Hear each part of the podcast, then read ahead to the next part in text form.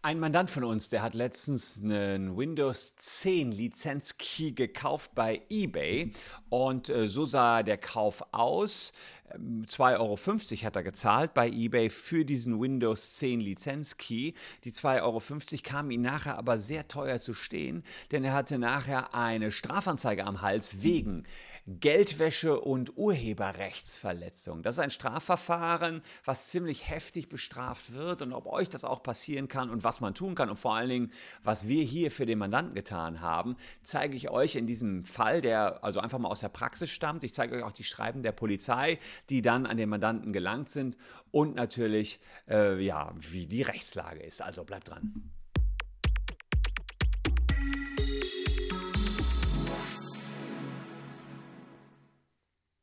Hallo, ich bin Christian Solmecke, Rechtsanwalt und Partner der Kölner Medienrechtskanzlei Wildeborger und Solmecke. Und wenn ihr Bock habt, abonniert gern diesen Kanal. Vorteil ist, ihr seid dann immer up to date, wie zum Beispiel hier in diesem Fall. Ihr wisst, wie verhalte ich mich, wenn ich ein Schreiben der Polizei bekomme rund um Windows 10 Lizenzkeys. Vor einigen Jahren hatte ich selbst ein solches Verfahren am Hals.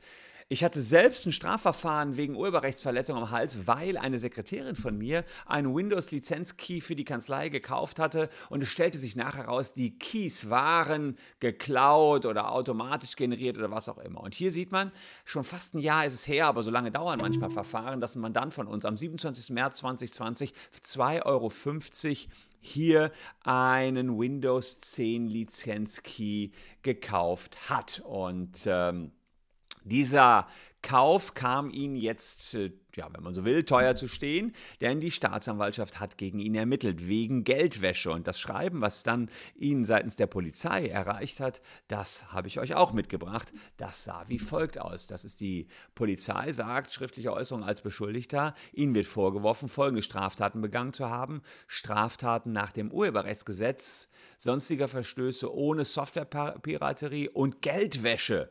Also auch heftig, direkt äh, Geldwäsche ihm vorzuwerfen. Und dann wird gesagt, Uh, Ihnen wird äh, nach äh, der Strafprozessordnung 163a Strafprozessordnung Gelegenheit gegeben, sich als Beschuldigter zu äußern. Unten bei den Bemerkungen, das ist noch ganz spannend, Kauf sowie gegebenenfalls Download, Installation und Nutzung des Betriebssystems Windows 10 Professional über eBay vom nicht autorisierten Verkäufer mit dem Nickname so und so zu einem Preis deutlich unter Marktwert. Ja, also genau das war der Tatbestand. Man hat gesagt, hey, äh, hier hast du deutlich unter Marktwert einen ähm, entsprechenden Windows 10 Lizenzkey gekauft und das funktioniert doch gar nicht. Das wollen wir uns mal anschauen. Meine Kollegin Shahzad hat den Mandanten hier vertreten, die ist spezialisiert auf Strafrecht und hat sich zunächst einmal, und das will ich jetzt hier mit euch auch machen, angeschaut, was kostet denn normalerweise so ein Windows 10 Lizenzkey? Denn das war auch das, was die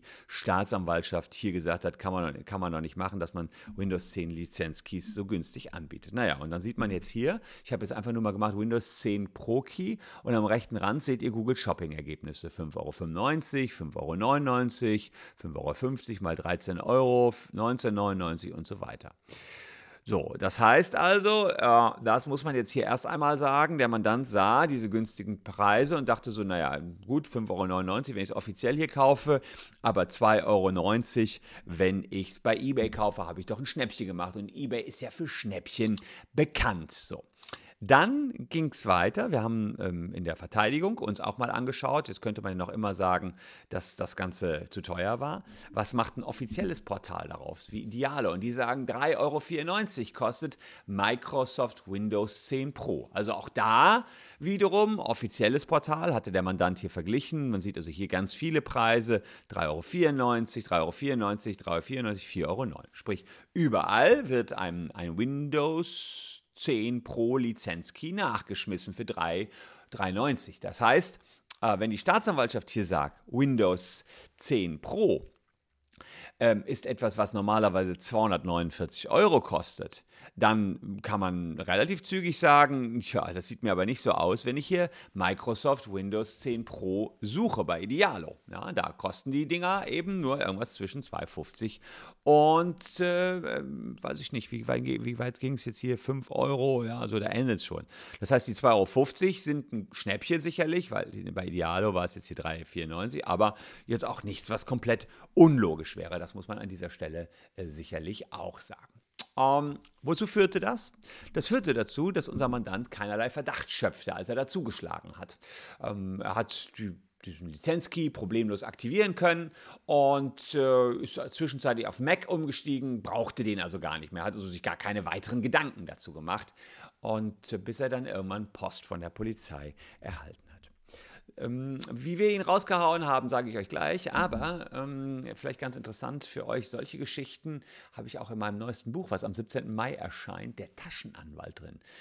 Wenn ihr hier auf den QR-Code geht, in abfotografiert mit eurem Handy, seid ihr direkt bei Amazon. 14,99 wird das Buch kosten und da ist so alles drin, was ich hier in YouTube euch präsentiere. Die, die spannendsten Sachen in Kurzform, aber auch die spannendsten Sachen aus jetzt, ich weiß nicht, was habe ich, 16, 17 Jahre Anwaltserfahrung oder fast 18 schon, ja. Da ist alles vom, von der Geburt bis zum Tod, alles, was ihr wissen müsst. Mit dem Buch, knapp 300 Seiten, kommt ihr, glaube ich, gut durchs Leben. Kann ich euch empfehlen. Und da sind auch solche Stories drin, wie hier dieser Windows Lizenz Key. Und was ich ganz, ganz besonders, weil ich selber ja auch mal so ein Verfahren hatte. Was ich ganz besonders spannend fand, ist in diesem Fall, dass nicht nur wegen Urheberrechtsverletzung ermittelt worden ist, sondern wegen dem Geldwäscheverdacht. Das ist, äh, fand ich doch etwas skurril. Gucken wir mal rein. Wieso ist hier ein Geldwäscheverdacht ähm, in die Erwägung mit reingezogen worden? Hier wäre ein Gegenstand, der aus einer rechtswidrigen Tat herrührt, ähm, nehmen wir Nummer drei, sich oder einem Dritten verschafft. Also ein Gegenstand, der aus einer rechtswidrigen Tat herrührt. Und da sagt die Staatsanwaltschaft, naja, die Keys wurden illegal beschafft, das hätten Ermittlungen gegen den Verkäufer ergeben.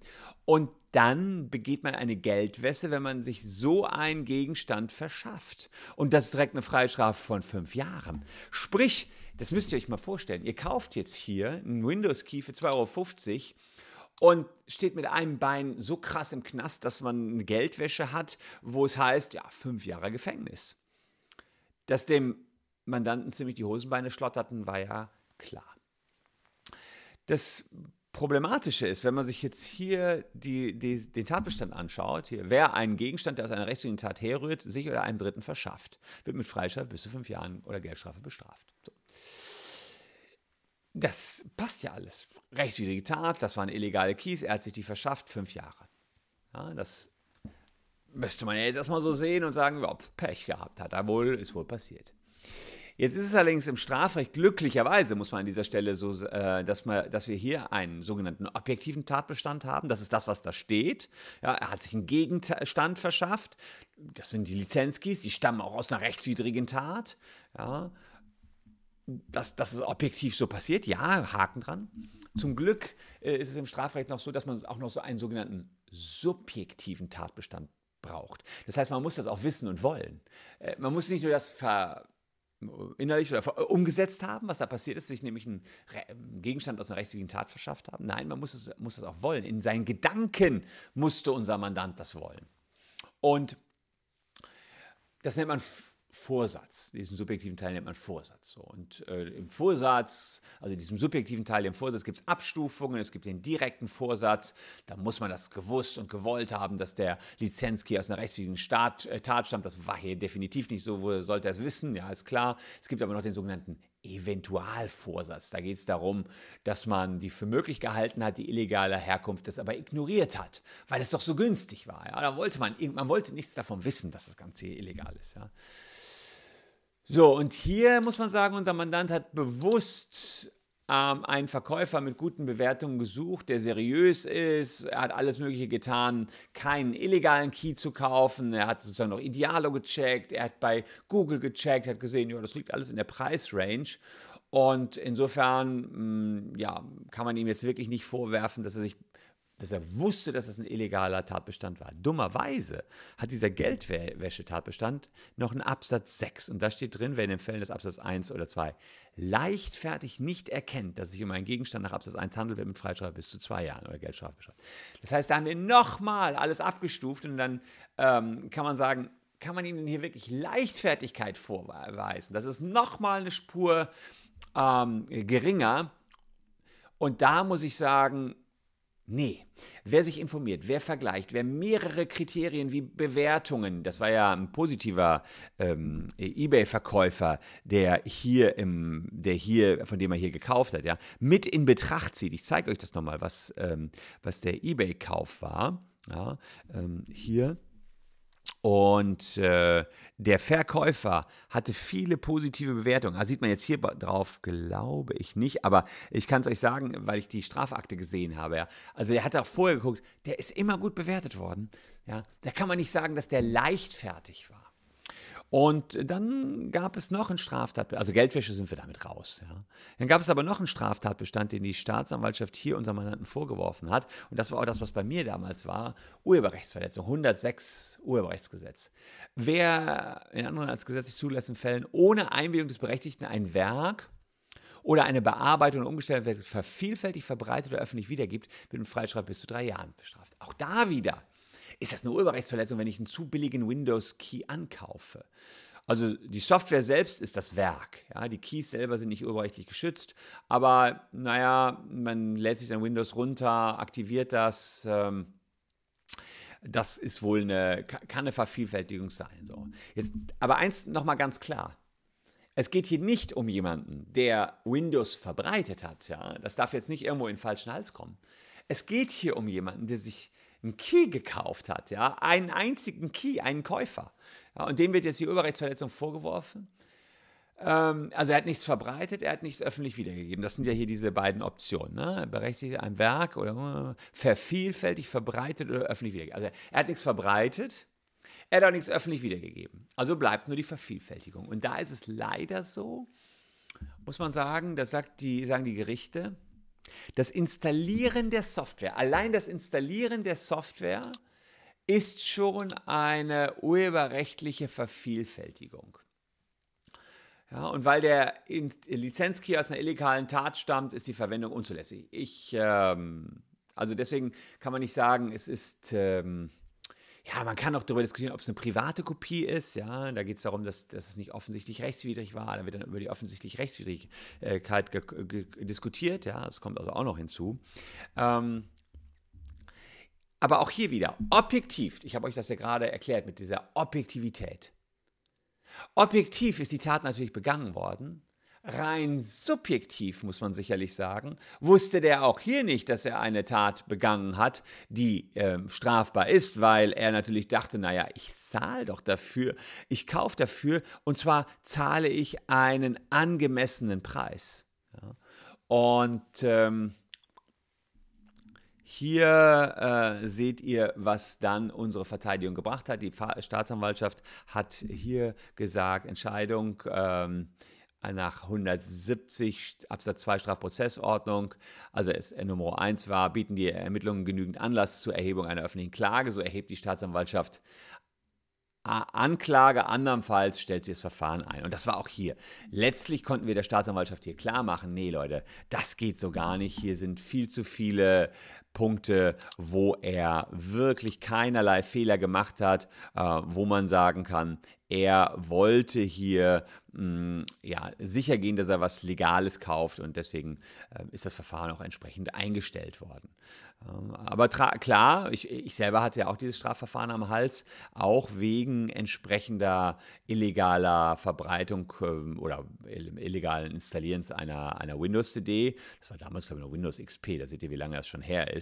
Ähm, ja, und da muss ich sagen, mh, hm, dass wir, äh, dass ich mich da auch habe äh, verteidigt mit der gleichen Verteidigungsart. Wir hatten auch damals verglichen, es gibt einfach so viele kostenlose Windows, äh, fast kostengünstige Windows-CDs und deswegen kann man da wieder raus. Hm, schlechte Nachricht für euch. Ihr habt jetzt Vorsatz. Ihr wisst, dass die alle illegal sind, ja. Denn ihr habt dieses Video gesehen. Schnell wieder vergessen, wenn ihr das machen wollt, die kaufen wollt. Nee, ohne Scheiß. Ähm, ich habe auch den Überblick verloren, warum da so viele 5-Euro-Dinger mm, im Internet angeboten werden und gleichzeitig aber irgendwo auch eine Windows Pro 10 CD 200 für 250 Euro verkauft wird. Und warum dann noch Microsoft diese Lizenzkeys auch durchgehen lässt. Ja. Manchmal sind es Lizenzkeys, die für andere Länder verwendet werden. Aber man sieht natürlich auch, die Staatsanwaltschaften sind immer schnell mit Ermittlungen, mit heftigsten Straftatbeständen. Aber wenn man dann als Anwalt sauber argumentiert, hier sagt, er hat verglichen, das ist überall so günstig zu haben haben. Er hat die Bewertungen des Verkäufers sich angeguckt. Microsoft hat die Lizenzen akzeptiert. Nichts deutete darauf hin, dass das illegal ist. Dann kriegt man ihn auch wieder rausgebockt. Und hier war es zum Glück schon die Staatsanwaltschaft, die es dann eingesehen hat und gesagt hat, ja, sind wir wohl ein bisschen übers Ziel bei diesem einzelnen Menschen hinausgeschossen.